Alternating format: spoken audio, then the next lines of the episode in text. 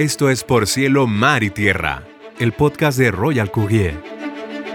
Cada nueva emisión platicaremos temas en torno a las importaciones y exportaciones, tratados comerciales, comercio exterior y mucho más. Por Cielo, Mar y Tierra es el podcast de Royal Courier. Bienvenidos.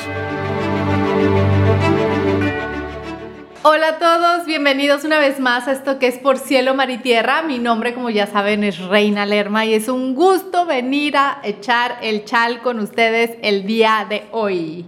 Les tengo una saga porque como ya lo habíamos visto en los capítulos 51 y 54, anteriores de los que habíamos platicado, ahora tenemos este tercer capítulo de Latinoamérica se divorcia del dólar. Y sí, señores, o sea, esto va aún más rápido lo que, de lo que anticipamos, porque sabíamos que iba a ir rápido, pero no sabíamos qué tan rápido. Y resulta ser que va con todo. Y bueno, el día de hoy vamos a platicar un poquito de los casos que se están dando aquí en, aquí en Latinoamérica. Habíamos visto un poco el de el yuan, habíamos visto la posición de Egipto, Medio Oriente y, eso que va, van dando de manera pues habitual, ¿no? Y dices, bueno, tal vez porque están más cercanos geográficamente hablando y así, pero no, señores, Latinoamérica no se queda atrás y creo que está dando un paso súper importante.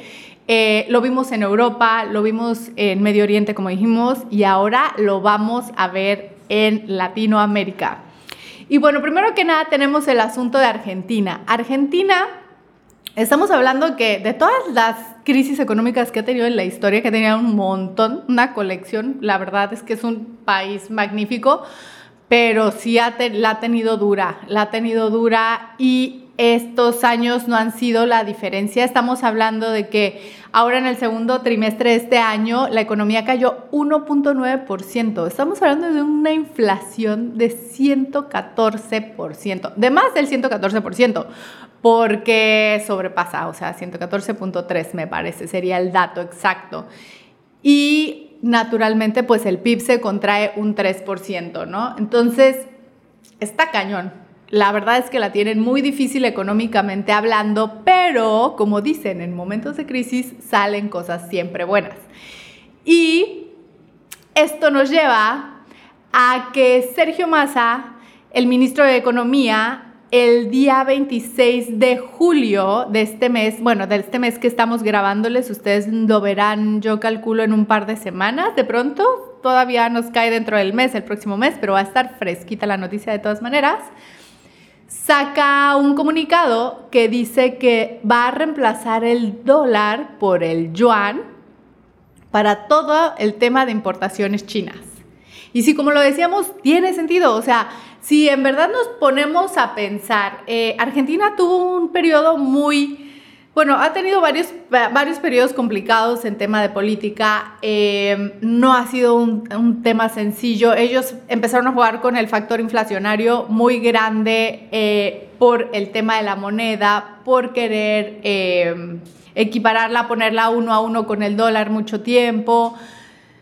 Uy, la han, pasado, la han pasado dura por querer mantener eso, ¿no? Pero bueno, si dejamos la economía a un lado y nos basamos meramente al tema comercial de intercambio que hay, no tendría sentido, que era un poco lo que platicábamos antes. O sea, no tiene sentido que Argentina, que está teniendo ya un asunto ahí delicado con el tema de los dólares, todavía tengan que hacer negocios con China en dólares. O sea, como que no tiene sentido porque porque pues no, no, o sea, si, si A hace negocios con B, ¿por qué tendría que usar la divisa de un C? O sea, es así como, mm, ya, no lo creo.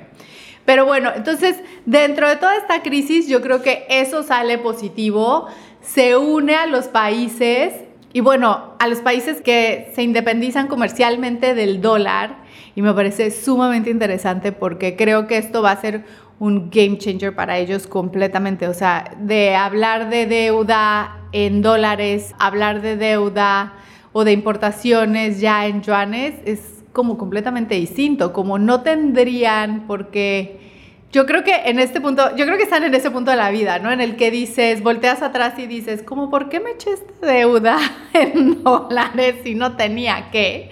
Pero bueno, es parte de un juego al que todos jugamos eventualmente a nivel mundial, ¿no? Las cosas cambian sumamente repentinas, sumamente aceleradas últimamente y bueno, Hablando de Latinoamérica, les tengo otro país que yo estoy segura que no se imaginaron porque ni yo me lo imaginaba. Y empezamos, y bueno, le seguimos a la tendencia con Bolivia. O sea, no solo Argentina, sino aparte se le une Bolivia. Bolivia tiene una situación como más peculiar, muy particular, ¿no? Entonces, Bolivia saca este año, el 8 de marzo, un comunicado diciendo del Banco Central, diciendo que va a vender dólares a todo mundo. Así de que, bah, todo mundo, sal, saquen los dólares que los rematamos, ¿no? Casi, casi. Pero a escasos días, 20 días después, em, ya no puede cumplir con la promesa de venderle dólares a todo el mundo. Entonces, así como, como que ya no entendimos qué onda, ¿no? Y, eso que no estamos en Bolivia. O sea, acá se hubiera así hecho un tema, una revuelca total de, qué está pasando, ¿no?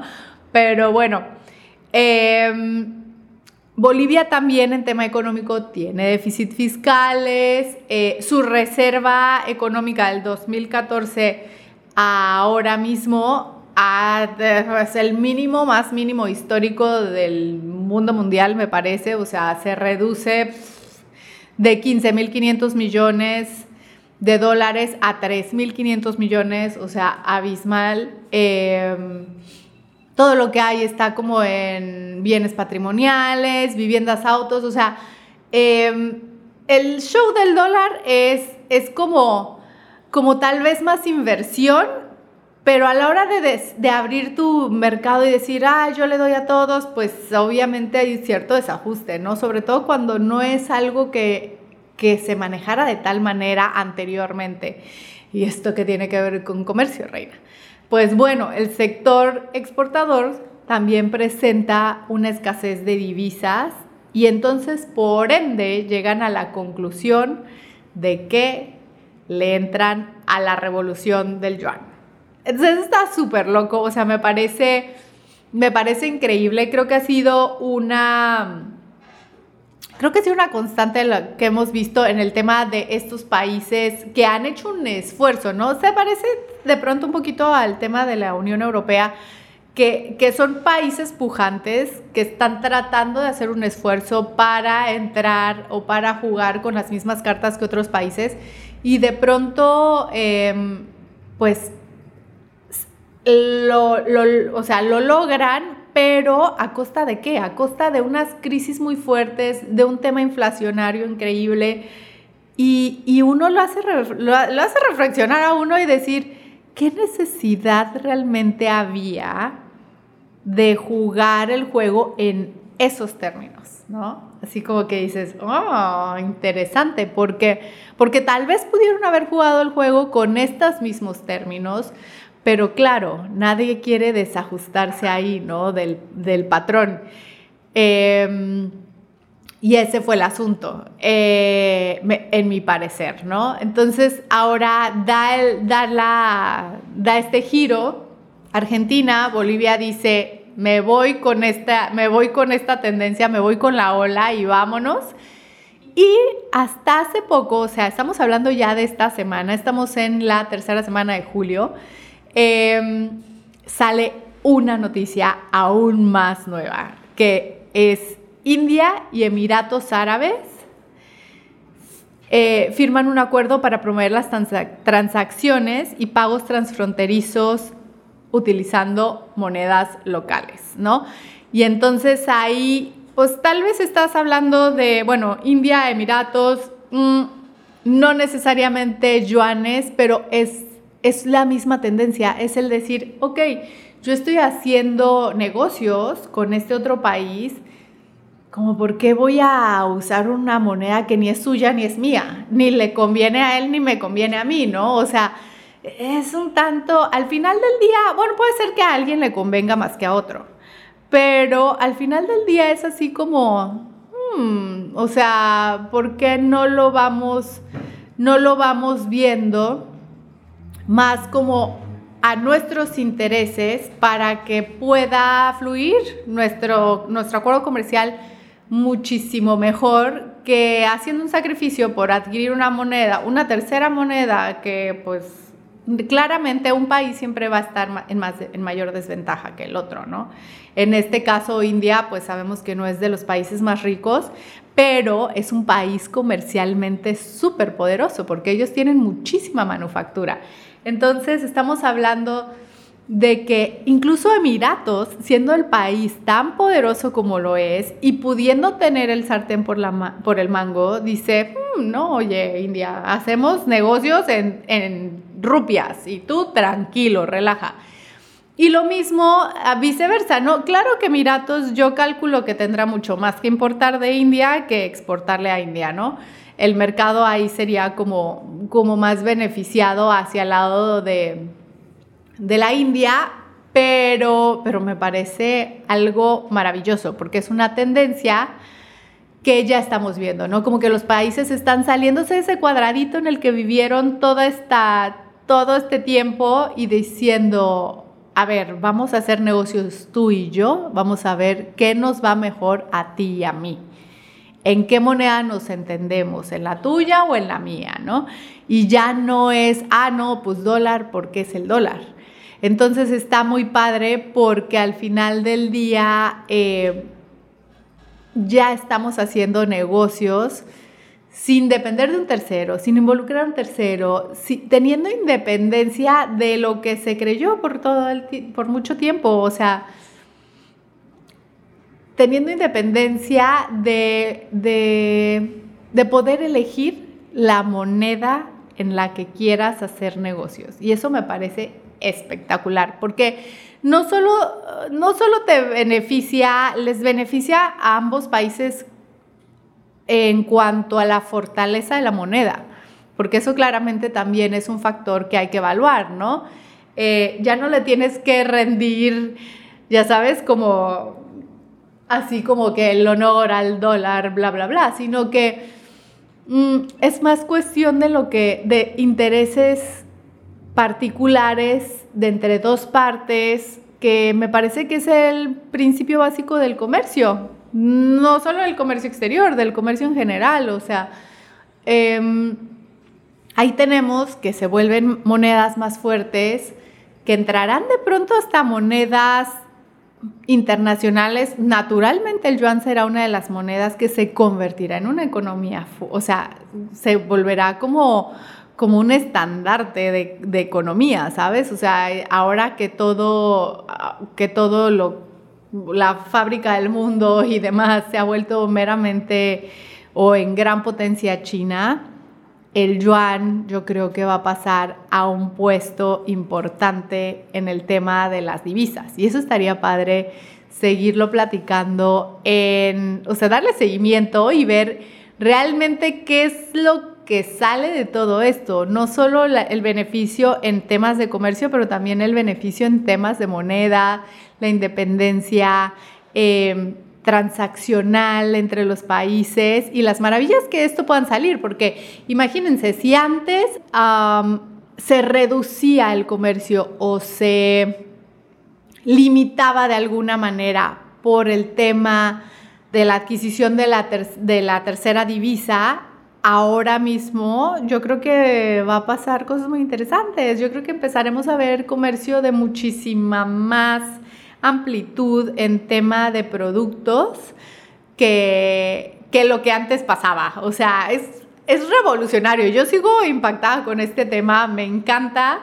Eh, me encanta ver cómo cada vez más y más países le entran, le pierden el, el miedo a hacer este cambio y creo que vamos a ver muchos beneficios muy interesantes después de esto, ¿no? Ahorita apenas está empezando, se están aventando, están diciendo, ok, vamos a hacerlo en yuanes, en rupias, eh, en todo lo que, lo que a nosotros nos convenga, pero yo creo que va a haber un boom comercial divino. Y eso me encantaría volver acá y que lo platicáramos ustedes y yo porque, porque creo que va a tener mucha tela de donde cortar. O sea, hay muchísimo muchísimo que se puede dar a raíz de esto. Pero bueno, por ahora era lo que tenía muchas ganas de contarles porque pensábamos, incluso seguimos pensando que el tema del cambio aquí en México eventualmente se va a dar, yo calculo, este mismo año. Y, es padre ver cómo otros países ya lo están haciendo. Entonces, nosotros no nos podemos quedar atrás, señores. Así que si están de acuerdo, volvemos con más. Sería nuestro cuarto capítulo hablando de, quién, quién, más se atreve a divorciarse del dólar. Y, y nada, pues nos vemos la próxima con más novedades, hablando de más países y ojalá de más productos. Y empezaremos a ver también los efectos. Esos efectos están súper interesantes.